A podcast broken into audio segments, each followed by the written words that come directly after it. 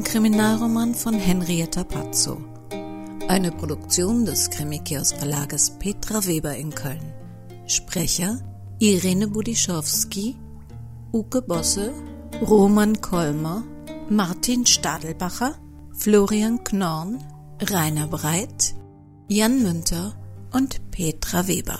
Titelmusik Karl Pano-Claude von www.tonpumpe.de Sie hören Episode 13.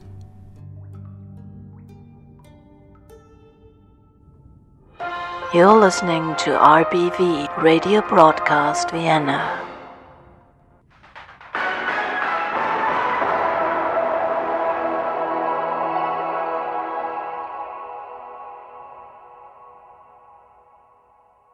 Schenken Sie uns einen Moment bitte. Wir machen eine Umfrage zum Thema Geister für Radio Broadcast Vienna. Glauben Sie an Geister? Ach, na sowas. Jetzt fangen Sie auch mit dem Blödsinn an. Nein, ich glaub nicht an Geister und mir braucht auch keiner mehr damit zu kommen, dass er nicht weiß, wie das Zeugs, das er nicht bezahlt hat, in seine Tüte gekommen ist. Ah, Das höre ich zigmal am Tag, dass irgendein Gespenst den BH oder Lippenstift oder die Uhr mitgenommen hat und das gewesen sein müsste. Und wenn ich dann die Videos mit den Geistergläubigen anschaue, na, was glauben Sie, dann war's halt doch kein Geist. Sicher, das ist immer das Einfachste, sich auf was Paranormales rauszureden. Also aus meiner langjährigen Erfahrung als Kaufhausdetektiv kann ich Ihnen verraten, es gibt jede Menge Spinnerte, aber so gut wie keine Gespenster.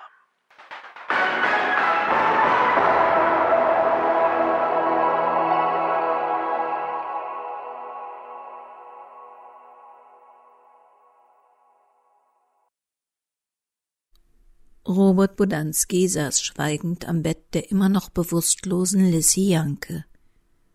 Bös sah sie aus. Der Kopf war bandagiert, blaue Flecken im Gesicht. Holla, was ist denn das da am Hals? Na, wenn das mal kein erstklassiger Bluterguss in Form einer Gürtelschnalle ist. Hm.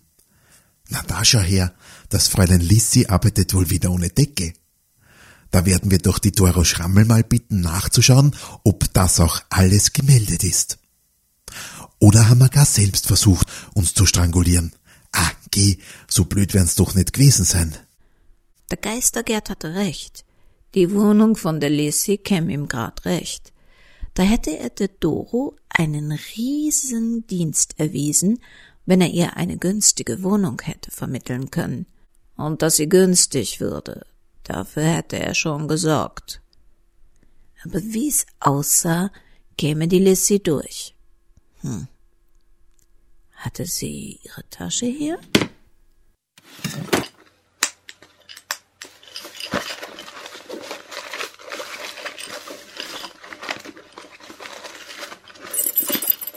Ah ja, der Schlüssel war drin. Robert Bodanski widerstand dem Impuls, in ihre Geldbörse zu sehen. Eh nix drin, wie er sie kannte. Wenn er in der Politik eines gelernt hatte, dann, dass Informationen die einzige Währung war, die einen weiterbrachte. Man wurde nicht Ministerialrat, weil man die richtigen Leute kannte. Man wurde Ministerialrat, weil man das Richtige über die richtigen Leute wusste. Hinzu kam die Kunst, es im genau passenden Zeitpunkt auch einzusetzen. Zu früh verpuffte es, zu spät war es wertlos. Das war genauso wie im Glücksspiel. Man musste ein Gefühl dafür entwickeln, wann welcher Wissensvorsprung verwertet werden konnte, wann welcher Einsatz für welches Spiel gemacht werden musste. Die Lissy hatte keine Ahnung davon. Was hätte die für Möglichkeiten gehabt in diesem Job? Und von ihrem größten Kapital machte sie anscheinend überhaupt keinen Gebrauch. Robert Bodanski steckte den Hausschlüssel ein. Er war sich sicher, dass Lissy den Mörder von Leo Hofer kannte, weil er sie durch den Türspion im Treppenhaus zur angenommenen Tatzeit gesehen hatte. Aber er war sich genauso sicher, dass Lissy absolut nichts aus dieser wertvollen Information machen würde.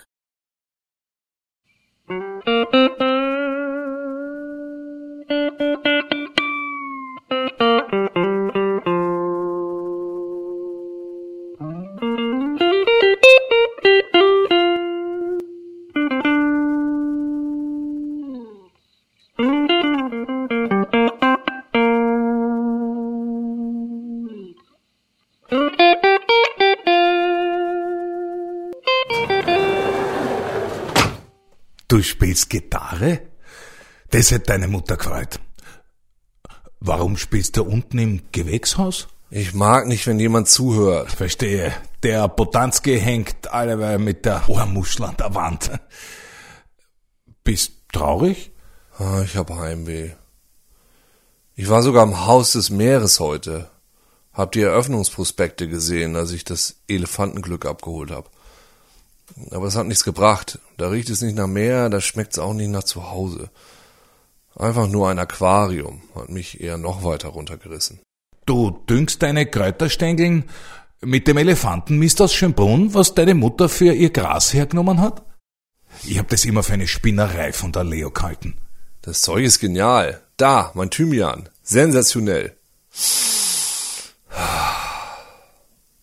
Das Gewächshaus ist schon toll. Sie hätte da echt mehr draus machen können. Weißt, über Frauen sollte man eins wissen. Wenn's besonders laut lachen, dann sind's besonders traurig. In ihrem Herzen. Und deine Mama hat immer sehr laut gelacht. Und da hat dir das bisschen Shit halt geholfen. Du musst kein Macho-Macho sein, um eine Frau zu erobern. Zuhören musst, eine starke Schulter bieten und an der richtigen Stelle was Gescheites sagen – Wobei das das Schwierigste ist. Gebrochene Frauen wie die Leo, die muss man aushalten können. Da musst jeden Tag was dagegen setzen können, ihnen helfen, dass sie nicht zusammenbrechen. Der Geister Gerd, der hat's versucht, aber da hat die Leo gewusst, dass das nix für immer ist. Du, du meinst der Gerd und meine Mutter? Aber meine Mutter ist doch viel älter als, als... Geh, das ist doch halt kein Thema. Die Leo war knackiger als die meisten von den jungen Schneckern aus der Quilttruppe. Und ein Feuer hat die gehabt. Nur an die Kette legen lassen hat sie sich nicht. Der Gerd hat deine Mutter keine Minute aus den Augen gelassen, wenn er bei den Nähkursen seine Bongos für die Damen getrommelt hat. Ich hab im Auto vor dem Schaufenster gestanden und ihn beobachtet. Die Damen waren immer ganz narrisch wegen dem esoterischen Blödsinn, den er verzapft hat. Naja, und gut ausschauen tut er halt auch. Sogar meine Vere hat immer gekichert. Hihihi. Deine Mutter hat ihn aber nie angeschaut. Und drum glaube ich, dass da was war. Denn sonst haben ihn alle angeschmachtet. Ey. Seltsam. Also ich habe ihn gefragt, ob er wüsste, ob es einen Mann in ihrem Leben gab, und er tat, als ob er keine Ahnung hätte. Na, logisch. Wenn du eine Frau liebst, die 20 Jahre älter ist und die dich dann auch noch abserviert, na, da gehst halt nicht mit hausieren, ne? Warum hast denn Heimweh? Wartet da eine auf dich in Deutschland? Hier ist alles so anders. Das ist die Stadt der Frau, die ich hassen wollte, von der ich nie mehr etwas wissen wollte, und jetzt gelingt mir das nicht. Neue Wohnung, neue Leute, neuer Job. Und ihr redet so viel. Na, weißt, womit man Heim- und Fernweh am besten bekämpft? Mit Essen. Grad dein Metier. Du lässt halt die Töpfe kalt, ich lade dich ein zum Fischessen beim Wulfisch. Die sind deutsch und da gibt's alles, was nach Meer und Seeluft schmeckt. Seemannsfrühstück, Krabbensuppe und Friesengedeck und donnerstags das grauslige Zeugs, na, äh, dieses äh, Lapskaus. Wirst sehen, dann geht's dir gleich besser. Und ich versprech, ich schweig wie ein Grab.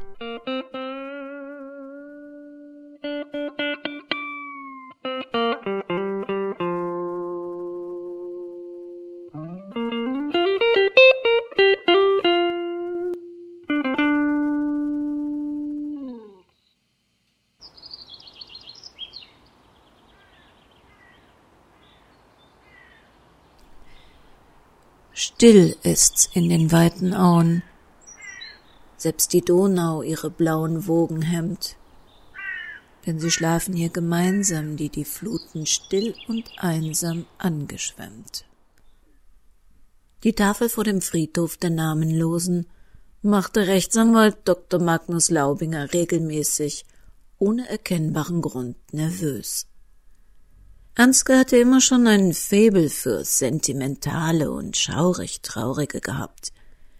Anders konnte er sich die Schwäche seines Bruders für diesen kleinen Friedhof, auf dem er sich einmal im Monat mittags zu einem Coffee to go mit ihm traf, nicht erklären.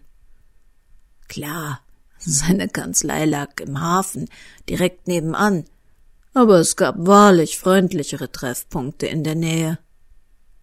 Doch Ansgar nahm sich regelmäßig die Zeit, vor einzelnen Gräbern stehen zu bleiben und für einige der sechshundert armen, meist namenlosen Teufel, die die Flut mitgerissen und an die Ufer der Donau gespült hatte, zu beten, meist bevor er selbst eingetroffen oder nachdem er wieder ins Büro geeilt war. Aber Magnus hatte ihn beobachtet und sich immer gefragt, wie es sein kann, dass er und sein Zwillingsbruder sich so ähnlich sahen und doch derart unterschiedlich waren. Heute hatte Ansgar auf einem Treffen außerhalb ihres von ihm sonst so peinlich eingehaltenen Rhythmus bestanden, und das bedeutete nichts Gutes.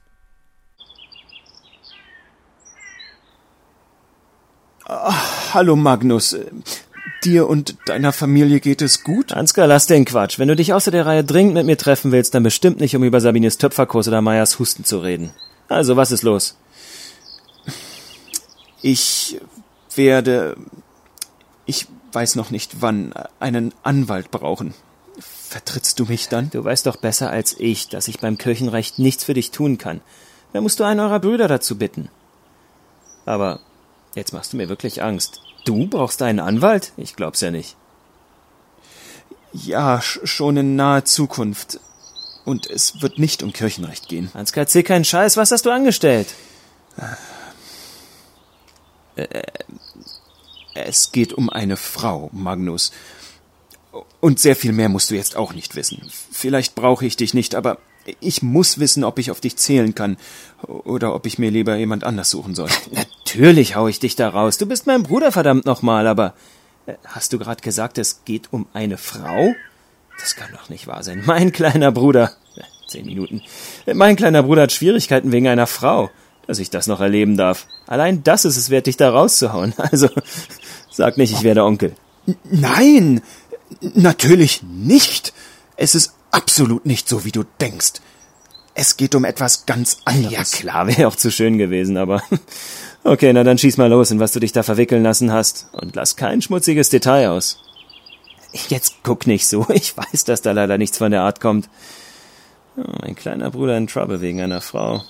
Also, ich gehe nicht weg, bevor du mir mehr erzählt hast. Was Pater Ansgar Laubinger seinem Zwillingsbruder dann erzählte, verschlug Magnus Laubinger die Sprache. Ich hoffe ja, dass Sie diese Folge überhaupt hören können. Wir mussten mal wieder unseren Server wechseln wegen technischer Probleme und sind jetzt bei Podbean gelandet. Also, ich persönlich finde ja diese ganzen Pod Worte. Fürchterlich unsexy, aber es erbarmt sich ja keiner, was Neues dafür zu erfinden. Also wir sind bei einem neuen Server, Podbean, und falls Sie zufällig auch dort Podcaster sind, können Sie uns jetzt auch über Podbean abonnieren.